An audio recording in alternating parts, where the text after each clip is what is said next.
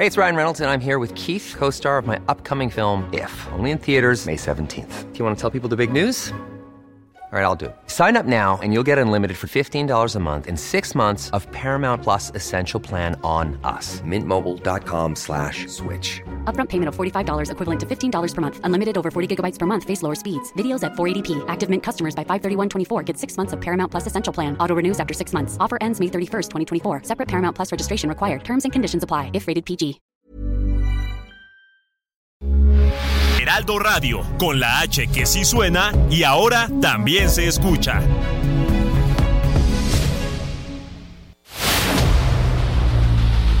El dedo en la llaga.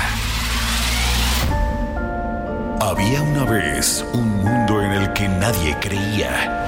Un país de historias inexplicables. Una nación con personajes asombrosos. Santo Tomás tenía razón. Hay que ver para creer. El México increíble, las verdades que duelen, la voz de los que callan, el dedo en la llaga. Infórmate, diviértete, enójate y vuelve a empezar. El Heraldo Radio presenta El Dedo en la Llaga con Adriana Delgado. Dime quién eres, Dios mío, que tanto me hace sufrir. Y mi corazón marchito por ti llora sin cesar. Solo en ti tengo esperanza, bien de mi vida, mi único amor. Porque en ti veo que se alcanza la paz querida del corazón. Si a tus oídos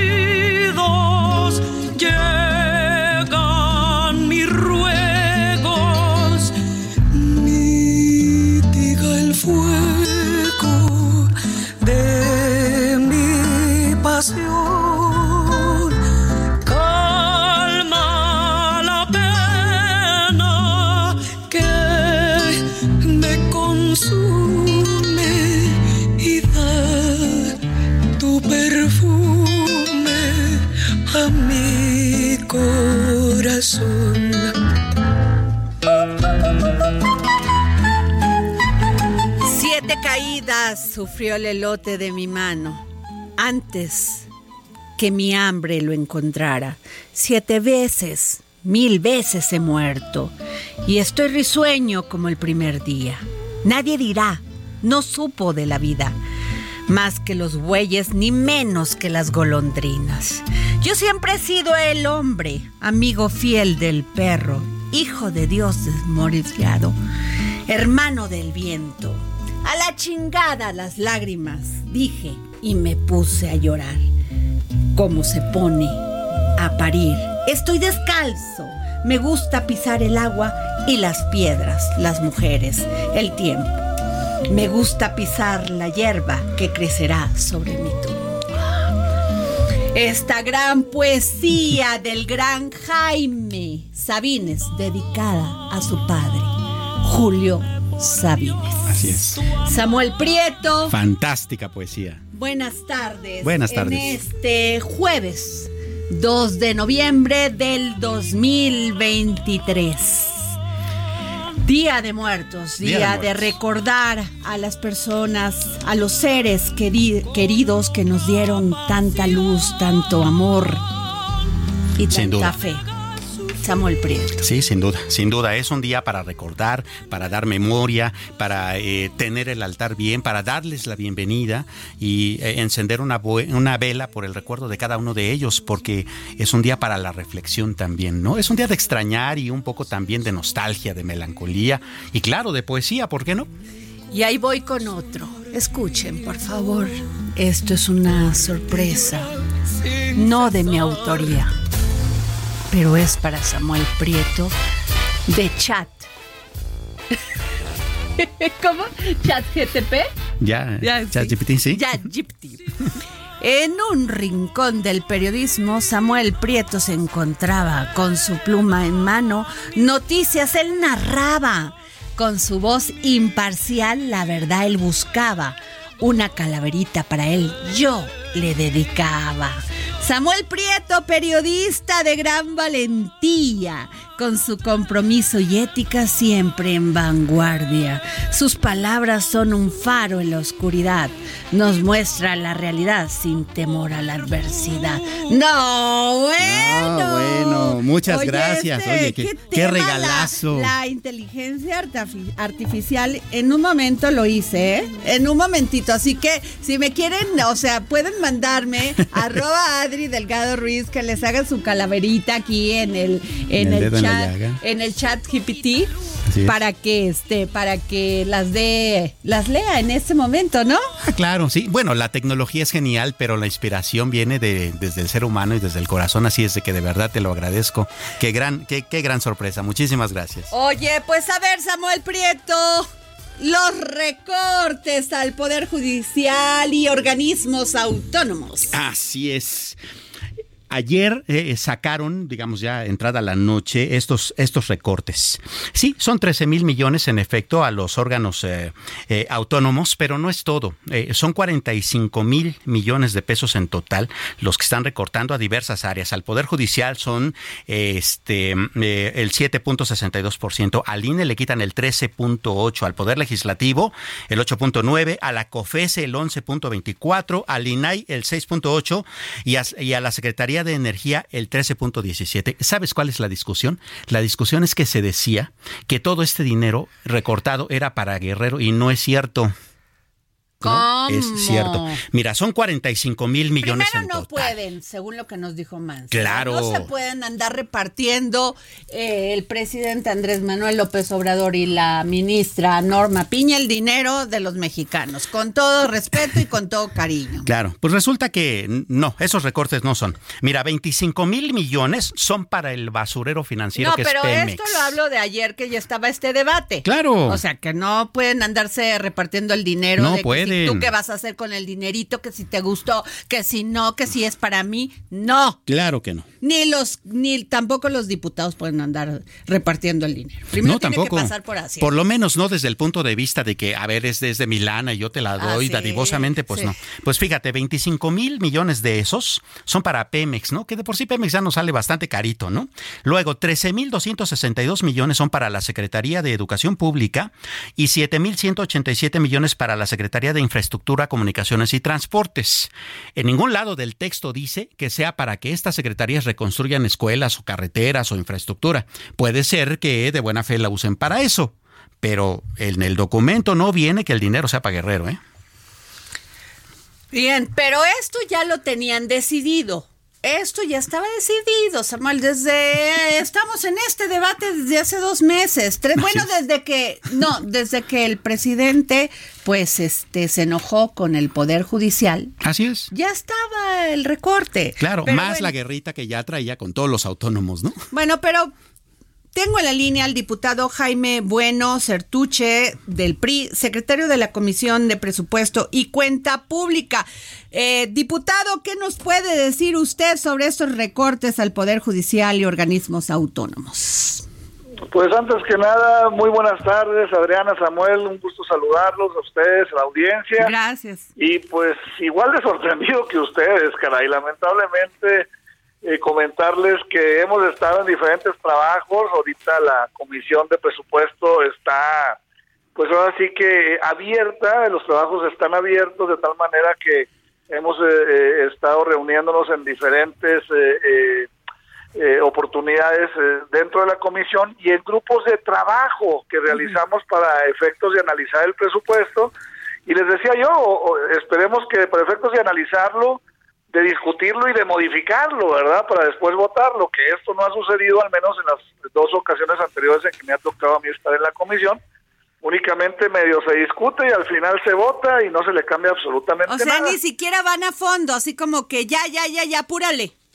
Exactamente, exactamente. La realidad, la realidad es que sí se hacen estos grupos de trabajo, son parlamentos abiertos, escuchamos a quien día a día está, eh, pues ahora sí que en cada una de las trincheras de, pues de vital importancia para nuestro país, ¿no? Productores agrícolas, médicos, organismos de la sociedad civil, economistas, eh, académicos, eh, investigadores, y, bueno, pues van y nos explican eh, desde su punto de vista dónde, dónde hay problemas, dónde no se está atendiendo desde el punto de vista presupuestal algún tema y demás se recopila todo ese trabajo y bueno al final se menciona en el dictamen pero no eh, pues no se ha modificado absolutamente nada en las dos ocasiones anteriores. Estos parlamentos abiertos estos grupos de trabajo ya los tuvimos. Horas de estar escuchando en verdad que hay unos eh, eh, testimonios que no puede uno permanecer pues ahora sí que, que, que, sin hacer nada ante ante esos testimonios. Esperábamos que en esta ocasión sí pudiera haber alguna modificación hubiera tocado las fibras sensibles de, la mayoría en el Congreso. No, pues estuviste pues, pidiéndole a Santa Claus que venga en mayo. pues la sorpresa nos la llevamos el día de ayer con este dictamen, que lejos de tener reflejado algo de lo platicado en esos grupos de trabajo, trae unos recortes eh, tremendos a los organismos autónomos, al Poder Judicial y de esta manera... Pero pues, ahí le va otra. Este país. Ahí le va otra, a ver Samuel Prieto, ampliación presupuestal a Pemex. Claro. Ah. O sea, todo es, de todo ese ahorro que, que, hicieron con estos recortes, la mitad se va derechito a Pemex, que es como tirarlo a la basura, ¿no? Bueno, lo, lo comenté en mi participación eh, eh, en la discusión de la ley de ingresos es literal eh, un barril sin fondos, le digo, se trata de producir más barriles, no de, no de seguir eh, viéndolo como un barril sin fondos. Y, bueno, pues al final los, los más eh, interesados en estas ampliaciones presupuestales son los dueños de las calificadoras, que están pues cobrando a, sobretasas pues importantes sumas de dinero a Pemex, ¿no? La verdad es que sí, sí nos, nos preocupa mucho. el día de mañana a las 4 de la tarde están llamando a, a sesión de la comisión y, hasta ese momento, bueno, pues vamos a poder discutir esto, un dictamen en el que no trabajamos nosotros, ahí no está manifestado ninguno de nuestros puntos de vista, ni, ni nada de lo que se vio en el Parlamento abierto, sino pues la opinión y, y, el punto de vista de, unos cuantos, que el día de mañana se, se, discutirá, y bueno, lamentablemente lo sabemos, pues eh, son mayoría, ¿no? Claro, diputado, eh, además llama la atención al INE, le quitan el 13.8% y al Tribunal Electoral el 19.74% en año electoral, ¿no? Cuando hay más chamba, ¿no? Y, además, digo, al parecer no han aprendido, pero justamente por saltarse procedimientos parlamentarios es que de repente se les caen las reformas en la Corte, ¿no? Así es, así es, es, sumamente delicado y, y, como bien lo mencionan, pues el destino, dijeron ustedes, bueno, pues es que ya se está viendo el regreso de, del Fonden o del fondo como quiera que sea, para que haya recursos para poder atender la tragedia de Guerrero, pues bueno, se entiende, se hace el esfuerzo, vemos cómo, pero, pero Pemex, becas de bienestar de Benito Juárez, tema de seguridad hídrica en, en Valle de México, caray, pues son temas que, que, se podrían discutir y podríamos valorar cuál en realidad es la prioridad, ¿no? Sensibilidad es lo que falta en estos tiempos, diputado. Y diputado, a ver, ¿le puedo leer una calaverita dedicada a los diputados malos si usted me dice a quién se la dedica? Ándele, ándele. ¿Sí? A ver, adelante, adelante. En el Congreso de la Unión se encuentran diputados sin razón, malos políticos sin corazón, que solo buscan su propia ambición. Con discursos vacíos y promesas falsas engañan al pueblo con sus palabras. Se llenan los bolsillos con dinero ajeno mientras el país se hunde en el cierto. ¿A quién se la dedica? Ay, caray. Ay, ándele, ándele. No, no ande de políticamente correcto. no, pues a todos aquellos que no, no ven el interés general a todos aquellos compañeros que, que anteponen una ideología, que anteponen un color partidista al bien de, de, las y los mexicanos. Yo voy de acuerdo con la ideología, voy de acuerdo, yo soy este priista de, de, de todo. De los pocos que quedan, diputado, le digo, es usted un hombre valiente. de toda la vida, y, y, bueno, eh, eh, entiendo que hay ocasiones en que eh, el, el, bien general pues se debe anteponer incluso los colores de mi querido partido y, esta ocasión es una de ellas y no lo vemos, no lo vemos, yo no entiendo cómo pueden permanecer ahora sí que eh, pues eh, sin tocarse las fibras del corazón, sin ver por, por quien lo está requiriendo, sin estar a la par en temas de salud muy importantes, en temas de inversión muy importantes, en temas de desastres naturales que qué más claridad. Yo les he dicho a los medios acá de, de, de, mi tierra, acá de Coahuila, caray, pues sí llegó un huracán terrible, pero después siguió la tormenta de, de aquellos que me ayudan y dejan ayudar. Y, y, que satanizan el, el, el papel de la sociedad que siempre ha sido fundamental para restablecernos ante este tipo de calamidades, de, de, de, que nos organizamos, nos solidarizamos, le entran los tres órdenes de gobierno y ahora es... Pero no solamente es Acapulco, eh, docenas de viviendas del municipio de Aguadulce en el sur de Veracruz quedaron bajo el agua al desbordarse el río Aguadulcita. Se veía venir cada septiembre, octubre, noviembre, bueno, no había llegado hasta noviembre por el cambio climático, ya es. un tema. Ahora esto, ¿qué les dicen a los ciudadanos? Por supuesto, por supuesto. La, la, la, la, manera de poder actuar de manera eh, rápida, de poder estar ahí con comida, con atención, con, con, con eh, eh, servicios de salud, con hospedaje, pues era, era el, el Fonden. Le decimos, cámbienle el nombre, ajustemos las reglas de operación, veamos de qué manera lo hacemos más eficiente y, que tenga un mayor control si es que a su juicio en ocasiones era mal utilizado, pero desaparecerlo de un plumazo, destinarlo al tren Maya y ahora estar indefensos ante este tipo de calamidades que hoy son estas que comentamos, mañana serán otras. Eh, eh, eh, vaya, ese, ese es un hecho. El asunto es que lejos de dar pasos adelante, pues estamos retrocediendo. Claro, Pues, diputado, hay una cosita que también llama la atención. A ver, quitan el Fonden, lo vuelven un programa presupuestal, le bajan la lana, de repente no se organizan ni para entregarla, pero eso sí, hay iniciativas para que el Sistema Nacional de Protección Civil le deje la responsabilidad a los municipios, ¿no? Entonces estaríamos desprotegidos por ambos frentes, por la prevención y por la corrección del problema. Así es, así es. No, no, no, la verdad es que eh, eh, muy preocupados, eh, eh, esperemos que, que, que, haya diálogo, esperemos que haya discusión de, de altura y, y, que al final logremos ajustar, ajustar en, en, en, estos temas que son literal de vida o muerte, literal temas que se están viviendo. hoy en día hay mexicanos y mexicanas que están esperando muchísimo de nosotros y por eso eh, esa calavera... Eh, ya, dígame un nombre, o ya, el 2 de noviembre. Debería de... de Adelántele su Navidad. el Día de Muertos. El Día de Muertos. No, pues todos aquellos que no estén dispuestos a discutir y a modificar el presupuesto. Me la va a ver, ¿eh, diputado? Les queda, les queda más que puesta. Muy políticamente correcto. Pero bueno, muchísimas gracias, diputado Jaime Bueno Certuche del PRI, secretario de la Comisión de Presupuesto y Cuenta Pública.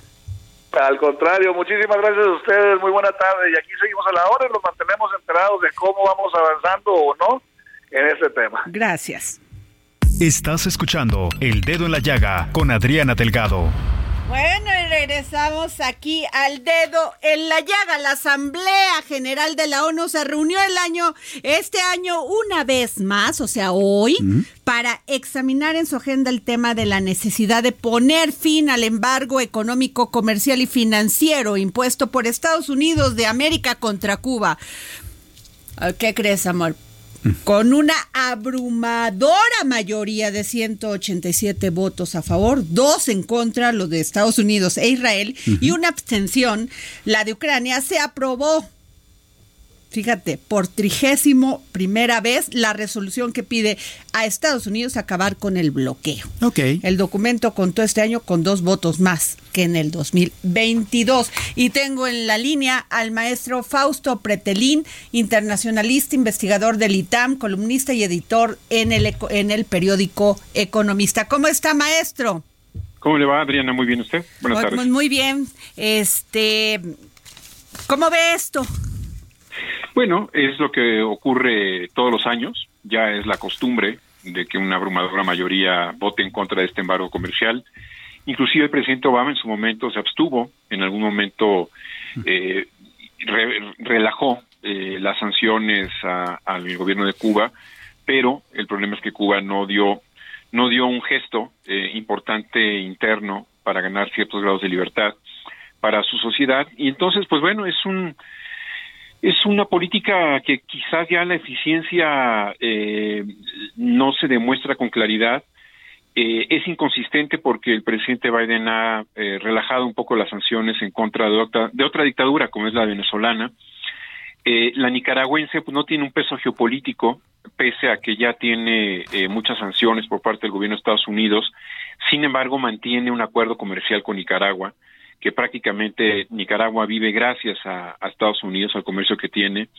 Entonces, eh, en medio de estas inconsistencias, creo que ya lo vería yo como si fuera una letra escrita dentro de la Constitución de Estados Unidos el votar a favor del embargo comercial frente a Cuba y lo malo es que le da elementos al dictador eh, Díaz Canel para decir es Estados Unidos el malo de la película de, la película esto toda la red de izquierdas latinoamericanas lo utilizan eh, frecuentemente para para voltear hacia Estados Unidos cada vez que oprimen a, a los ciudadanos o cada vez que llega una crisis importante económica en sus respectivos países, pues dicen la culpa es de Estados Unidos. Lógicamente ya no se le creen, se le cree a los a los dictadores, pero Estados Unidos mantiene esta esta política muy fiel porque pues es una decisión también que los republicanos siempre han mantenido a veces los demócratas se relajan un poco pero pues en este momento mm, la ONU eh, dice con una abrumadora mayoría ya no funciona, ¿no?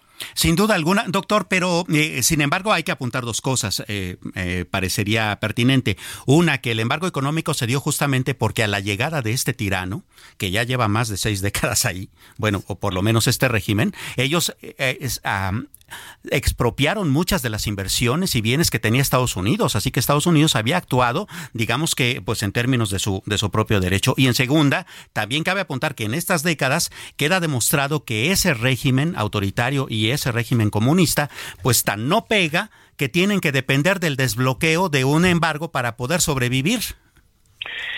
Sí, sí, sí, definitivamente en que términos de violación de derechos humanos eh, mantiene la constante la dictadura cubana. Eh, es increíble que después de varias décadas eh, continúen bajo esta bajo esta idea, ¿no? De que todo es problema, todo es culpa de Estados Unidos eh, y se y se mantienen anclados en la en la Guerra Fría. Yo creo que ese es el gran problema de los dogmáticos, que, que de alguna forma no avanzan, no ven hacia el futuro y sobre todo, pues no piensan en las generaciones de los jóvenes que son de alguna manera los que van a, a, a protagonizar, protagonizar, perdón, eh, las próximas generaciones en Cuba. Vimos a Díaz Canel como pues eh, eh, arrinconó a muchos de estos a muchos de estos jóvenes hace un par de años en una acción condenable, totalmente repudiable. pero bueno, ahí sigue en el estilo de afloja de Estados Unidos y Cuba. Cuba ya es más un símbolo de lucha contra Estados Unidos, pero pues no se ve para cuándo, ¿no? Es decir, mantiene Estados Unidos esta idea de que hay que hay que seguir con este embargo y sin embargo pues hay países, particularmente la Unión Europea, que de alguna forma sí ha relajado, por ejemplo respecto a cuando fue presidente Aznar de España eh, y si hubo sanciones en contra de Cuba, ahora ya es otro otro tema, ¿no? Así es, pues muchas gracias maestro Fausto Pretelín, internacional, internacionalista, investigador del ITAM, columnista y editor del el periódico El Economista. Gracias por tomarnos la llamada. Gracias, buenas tardes. Bueno, pues ahí te va una calaverita en mi chat GPT para Nicolás Maduro. Venga. En la tierra de Venezuela, donde el pueblo sufre y se desespera, se encuentra Nicolás Maduro, un presidente sin decoro. Con sus discursos engañosos promete prosperidad y gozo, pero en realidad solo trae miseria y hambre sin cesar. Nicolás Maduro, dictador sin piedad, ha asumido el país en la oscuridad.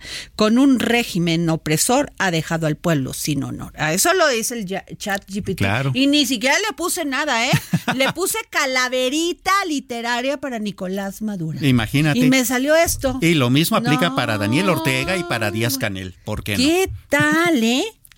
La economía en ruinas, la inflación desatada y asesina. Los venezolanos buscan comida, mientras Maduro se ríe en su guarida. Qué cosa. Bueno, pues nos vamos a un corte y regresamos. Sufrir y mi corazón marchito por ti llorar sin cesar. Solo en ti tengo esperanza, bien de mi vida, mi único amor que en ti veo que se alcanza la paz querida del corazón. Si oídos llegan mis ruegos. Sigue a Adriana Delgado en su cuenta de Twitter. Arroba Adri Delgado Ruiz. Además, te invitamos a enviar tus opiniones y comentarios en texto o por mensaje de audio a través de WhatsApp al 55 2544 3334. Y si quieres escuchar El Dedo en la Llaga de El Heraldo Radio, en cualquier momento y donde quiera que te encuentres, descarga el podcast disponible en Spotify y iTunes.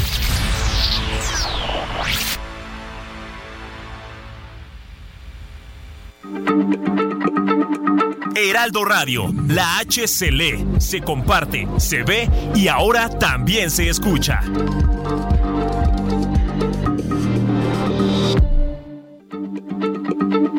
Heraldo Radio, la H se lee, se comparte, se ve y ahora también se escucha.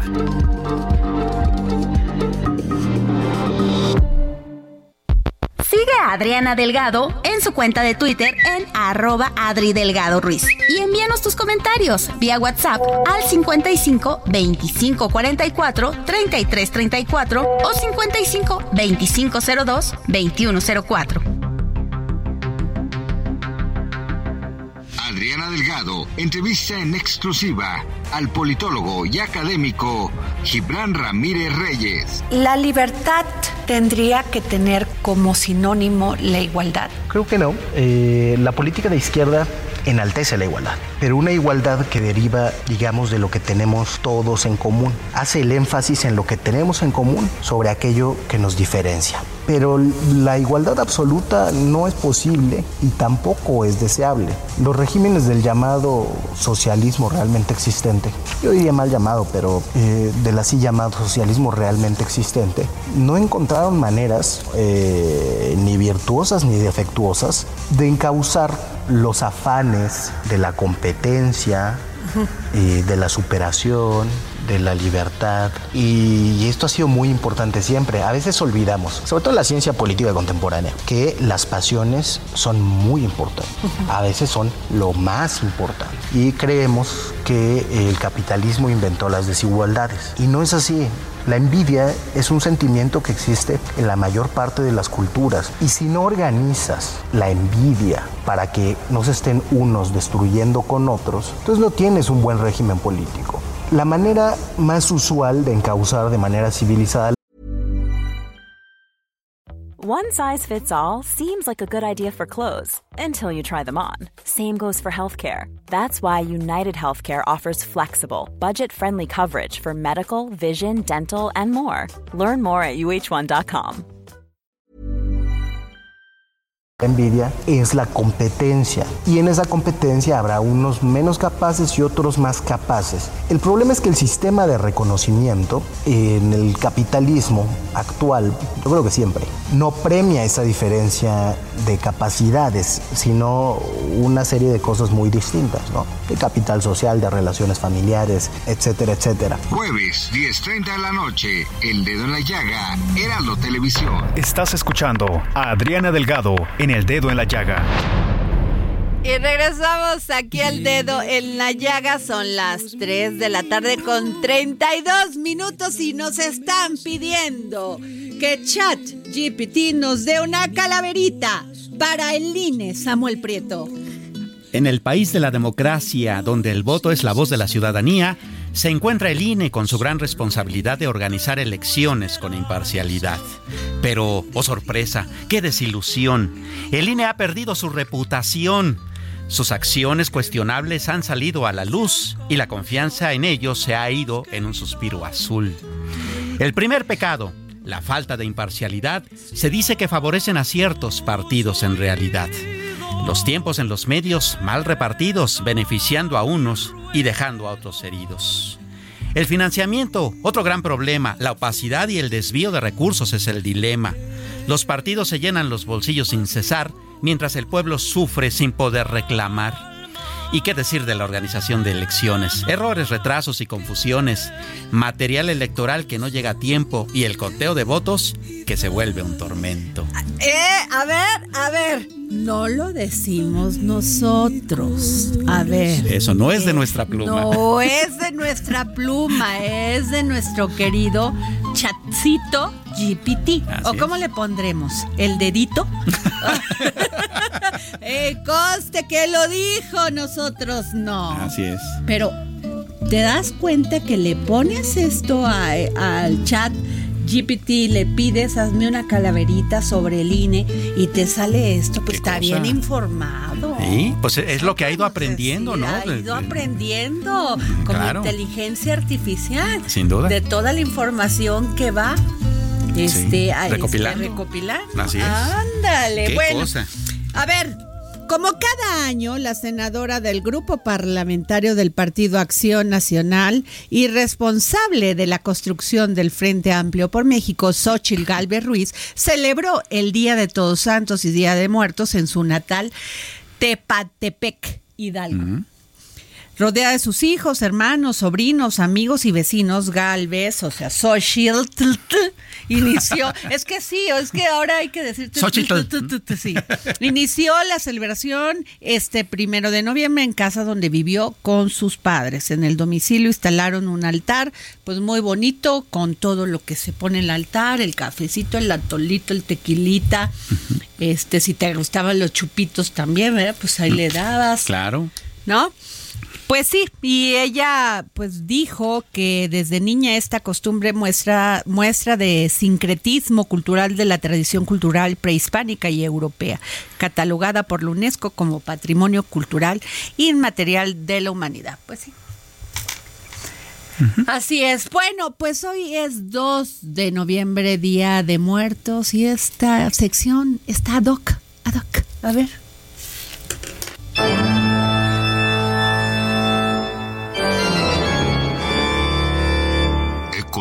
Del terror.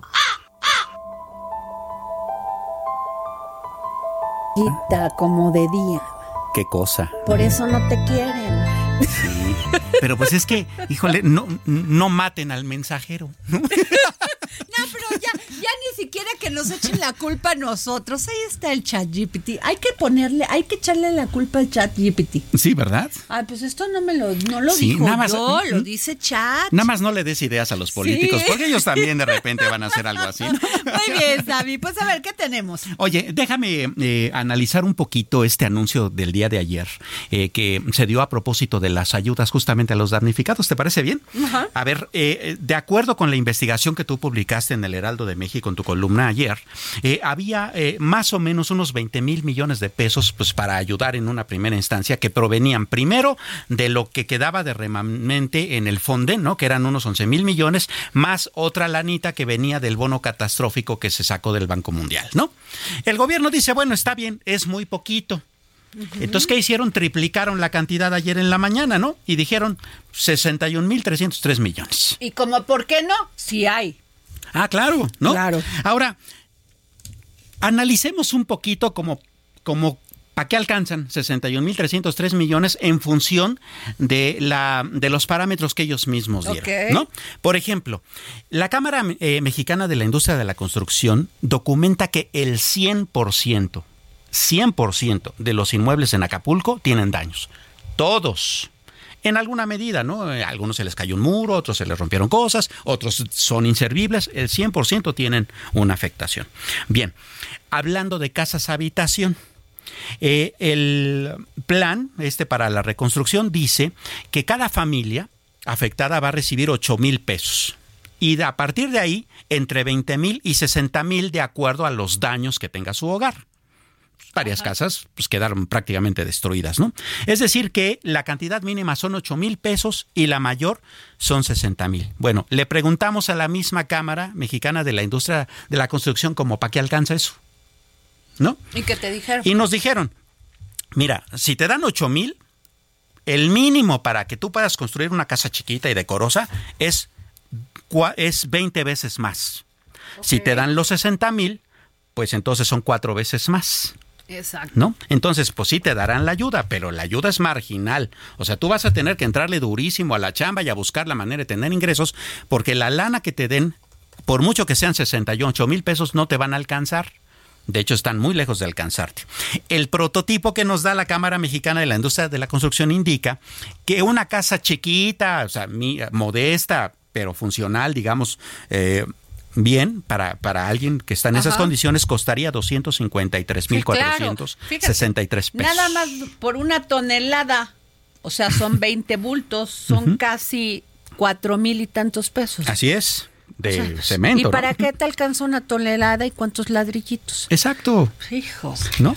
Ahora, Visto así, esos 253.463 pesos que mínimo te costaría una casita que incluye, pues el acero que necesitas, el cemento, el concreto, los agregados, las instalaciones, los muebles de baño, eh, pues los tabiques, el blog, las pinturas, pues baratitas, pero pinturas al fin y al cabo, ¿no? Los impermeabilizantes, las maderas, las puertas y ventanas, los mínimos enseres necesarios para la cocina. Ah, y un tinaco, pues también hay que tener agüita, ¿no? Oye, y esto que hablas del acero, ¿no estaría bien que por tener todos los, todos estos, este, lo del agua, todos los, este, ¿cómo le llamamos? Las concesiones Las concesiones del agua.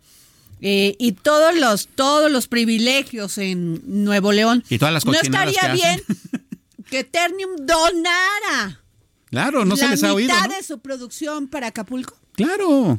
Debería, ¿no? Porque Deberíamos de pedirle a Ternium Nuevo León que done la mitad de su producción para ayudar a las personas en Acapulco. Sí, por supuesto, porque se además queda con todo el agua. Se queda con todo el agua y además lastiman al medio ambiente de una manera ¿No te monumental. parece? Sí, Hay por que supuesto. pedirle a Ternium que se, se, se, se que tenga esa sensibilidad con los este con pues con la gente de Acapulco Guerrero. Claro, estaría estaría fenomenal. Bueno, eh, eso ayudaría un poco a, a, justamente a mitigar ese problema, porque bueno, sí, te dan 68 mil pesos máximo de ayuda, pero si la casa cuesta 253 mil construirla baratita, modestita, sin lujos de ningún tipo ni nada, pues vamos, hay que chambearle y hay que chambearle fuerte. Y ¿no? además, a ver, Samuel, no muchas de estas casas quedaron destrozadas desde, Totalmente. Su, desde sus cimientos.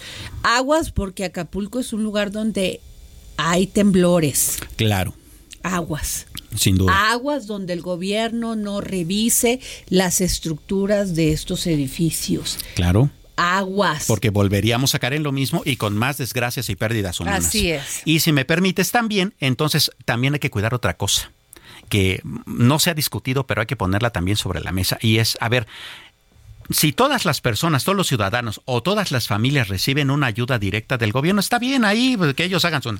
Pero hay que acordarnos que el crimen organizado también ha hecho Ah. echado raíces en Acapulco. ¿Y qué te parece que estos señores empiecen, por ejemplo, a extorsionar a quienes reciben la ayuda y les quiten la lana? Pues no dudes que esté pasando ya. ¿No? Porque ellos perdieron muchísimo dinero en este Claro, se les está en yendo este el negocio. fenómeno meteorológico. Efectivamente. Entonces también es importante que eh, no se les vaya a ocurrir crear más burocracia para, según ellos, eh, sortear esta situación. No, me que la generen las situaciones de seguridad. Me llamó la atención y yo creo que muy desafortunado el tema, a ver, siempre hemos dicho aquí en el dedo en la llaga que el presidente tiene muy buenas intenciones Sí. y que es un hombre bien intencionado y que él trata de hacer las cosas bien. Claro. A veces le falla su equipo, yo creo que más de las veces. Pero Una buena cantidad de este, veces. Me llamó poderosamente la atención eso que dijo para para diciembre ya va a estar listo no. Acapulco y es muy arriesgado y se compromete y da ilusiones donde tenemos que ver la realidad y empezar a construir, Claro que a no. reconstruir, a construir, a reconstruir. Por supuesto, Eh, tú misma hiciste una investigación muy importante con respecto a cómo la, la cobertura de las pólizas de seguros de catástrofes, pues eh, van a, a contribuir muy poco a la recuperación del la- el negocio hotelero particularmente, ¿no? Bueno, eso significa que muchas empresas quebrarán y que entonces llegarán inversiones nuevas y tendrán que remodelar esos hoteles o reconstruirlos de nuevo y eso no pasa Por de aquí a te diciembre. digo, ¿no? está, el, el tema no está fácil. Claro. Porque muchas de esas, de esas construcciones quedaron muy averiadas, Samuel Sin Prieto. duda alguna. Y, eh, y desgraciadamente Acapulco sufre de temblores. Claro. Y eso también hay que tomarlo en cuenta. Tienen que tomarlo en cuenta, no pueden ser irresponsables, tienen que revisar inmueble por inmueble. Por supuesto. Ahora, eh, hablando en términos de, de ingreso, a ver, ya eh, revisamos que la industria hotelera pues está detenida, ¿no? Eh, la restaurantera por ende. La restaurantera eh, por ende. Que buena parte de los de quienes viven en Acapulco pues ahí tienen que reconstruir sus casas y no les va a alcanzar con el apoyo, pero sí ni para el primer ladrillo. A eso hay que sumarle el empleo. A ver, el plan de este de reconstrucción dice que se van a dar becas a 10 mil jóvenes más de Construyendo el Futuro para que se pongan a, a limpiar ahí Acapulco y que se va a aumentar de 45 mil a 90 mil las becas para estudiantes de nivel básico. Genial, está, está perfecto. ¿Qué tanto va a ayudar esto? Ahí te va. La encuesta nacional de ocupación y empleo más reciente del INEGI dice que en Acapulco hay 313 mil personas que trabajan.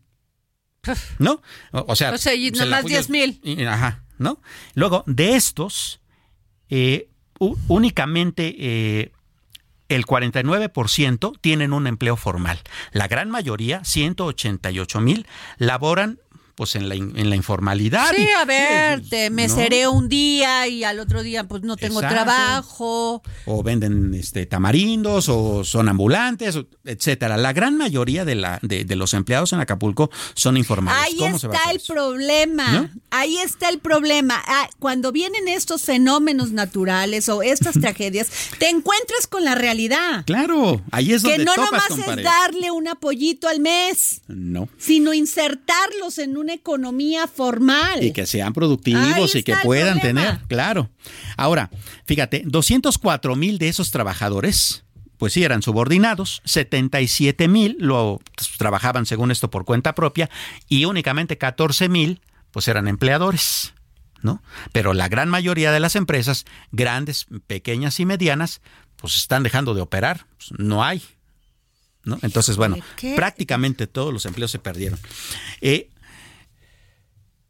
¿Cómo, se va a, recuperar esto? Bueno, pues en realidad eh, la necesidad es, muy sustancial. En el sector primario de la economía, que comprende por supuesto agricultura y ganadería, solamente 1.350 personas trabajaban ahí. Y hay que eh, considerar que la agricultura y la ganadería poca que hay en, en Acapulco también se vio afectada. Pues digo, el huracán se llevó los campos, se llevó las siembras, se llevó las vaquitas y se llevó todo lo que se podía llevar. ¿No? Y en el sector secundario, es decir, las actividades industriales y de transformación, pues trabajaban 51 mil personas, en su mayoría trabajando, por supuesto, en la construcción. Pero pues vamos, ahora lo que se va a necesitar es mucha más mano de obra ahí, nada más que el gran problema está en que todo esto se va a dar a propósito de becas, pues que primero son chiquititas, que son muy pocas considerando el tamaño del problema y que de todos modos la recuperación económica del puerto de Acapulco se va a tomar muchísimo más tiempo, en donde ellos van a ser primero víctimas de la extorsión del crimen organizado, segundo van a seguir a la intemperie durante mucho tiempo. ¿Tú recuerdas, por ejemplo, en 1985 cuando se dio el sismo? Seguramente eras una niña, pero a lo mejor te acuerdas. La ciudad durante los siguientes dos o tres o diez años estaba llena de aldeas urbanas, ¿no? O sea, de, de, en los parques había campamentos. Sí, claro, muchas personas se quedaron sin casa. Así es, pues eso es lo que va a estar pasando en Acapulco. ¿Cómo le van a hacer para que todo esto empiece a borrarse rápido? La gran oportunidad, por supuesto, si es que Acapulco pues renazca, ¿no? Remodelado. pero ese va a ser un proceso largo. Es, esta ayuda, Samuel, es, eh, y qué bueno para las personas que menos tienen las que perdieron todo esto.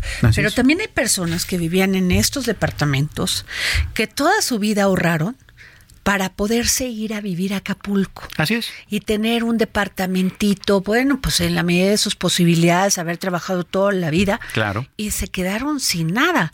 Porque las aseguradoras lo que me dicen es, ok, vamos a hacer una, primero el estudio, luego vamos a llenar tales papelitos y luego, pues sí, te lo voy a dar, porque estos, estos este, apoyos que que anunció el presidente son para los grandes eh, este emporios hoteleros. Claro, los apoyos no para la gente común. O sea, dicen que también, pero que esto que las aseguradoras no pidieran tanto papelito y les entregaran el dinero, pues no es así, Samuel. No, en la práctica no. En la práctica no va a ser así. Claro. O sea, la verdad. Son empresas, son empresas que necesitan pues ir moviendo su dinero y la verdad pues no va a ser así. Sí, por supuesto. Entonces dice una dice esta persona que estuve leyendo, pues ya perdí todo. Porque no tengo dinero para reconstruir de inmediato mi departamento. Claro. Entonces, ¿sabes cómo se va a ver Acapulco? ¿Y cómo va a estar? Sí, durante un buen Va- rato va a van a ser esqueletos. Va a ser como, ¿sabes cómo se va a ver? Y no lo digo, no me lo tomen a mal, como Cuba. un poco sí. Un Como poco sí, un lamentablemente. con un país, este, con un dictador, sin ningún desarrollo económico, sin ninguna manera de poder encontrar una solución. Así se va a ver un, un departamento remodelado y el otro todo sin vidrios, porque la gente se quedó sin nada. Así es. El hecho de que vivas en un departamento así no quiere decir que tuvieras dinero. Claro, y de menos esa que, lo gente ten- ahorró. que lo tenías asegurado. Claro. O sea, es, es más allá, Samuel, de lo que estamos este, viendo. O sea, es Sin duda más, alguna. más allá. Y es un ejemplo muy claro de cómo este la, al final del día la clase media termina siendo la más eh, desprotegida. ¿no? Siempre, Siempre. siempre es la que paga los, los platos rotos de malos gobiernos, de malas decisiones.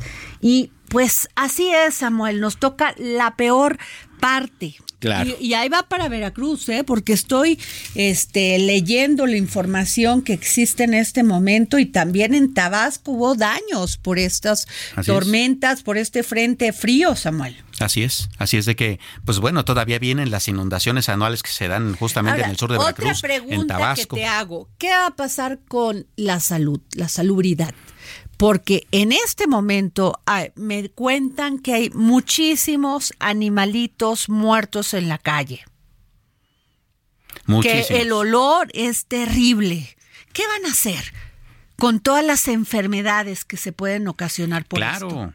Porque hay muy pocas brigadas de salud además recorriendo el, eh, el puerto y hay que recordar que la infraestructura médica del estado y, y de Acapulco particularmente pues quedó destrozada, ¿no? Se vieron muchos videos en redes sociales como en los hospitales los pacientes pues se agarraban de donde podían, ¿no?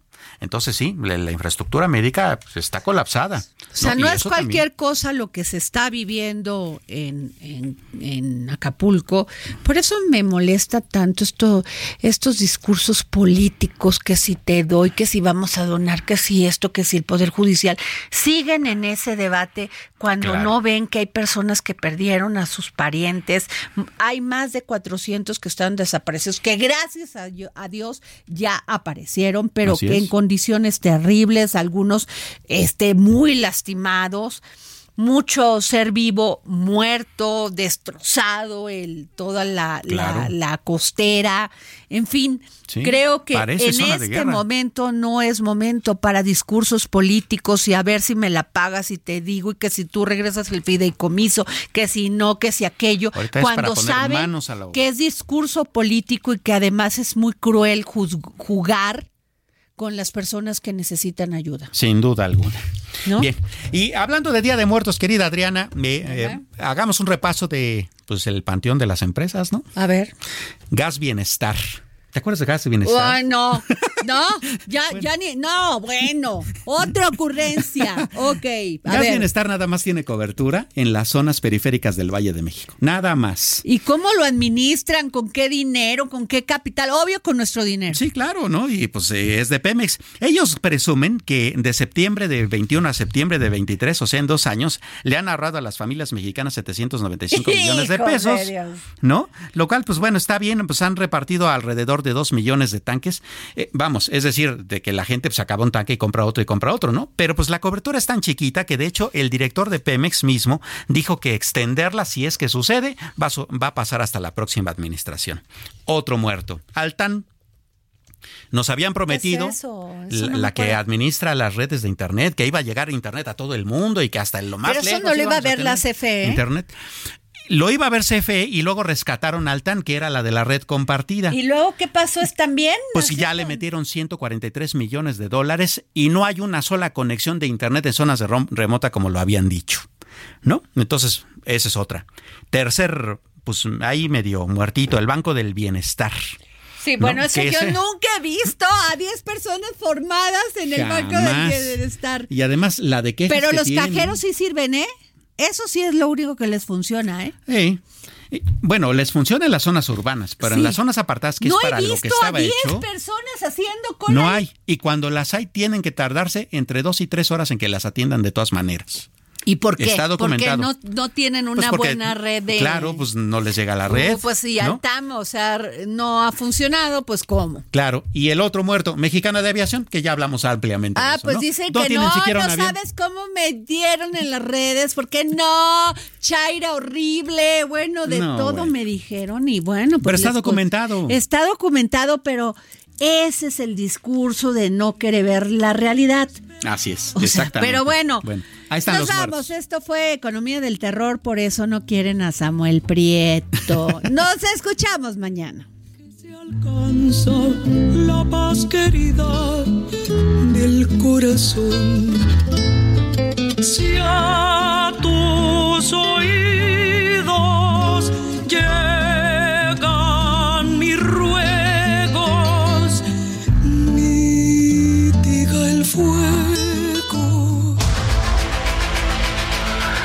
Heraldo Radio presentó El Dedo en la Llaga con Adriana Delgado.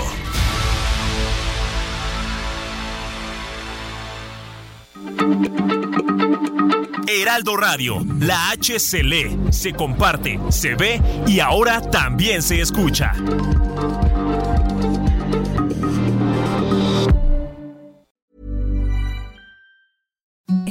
The softest sheets you've ever felt. Now imagine them getting even softer over time. That's what you'll feel with Bowl and Branch's organic cotton sheets. In a recent customer survey, 96% replied that Bowl and Branch sheets get softer with every wash. Start getting your best night's sleep in these sheets that get softer and softer for years to come. Try their sheets with a 30-night guarantee. Plus, get 15% off your first order at bowlandbranch.com. Code BUTTERY. Exclusions apply. See site for details.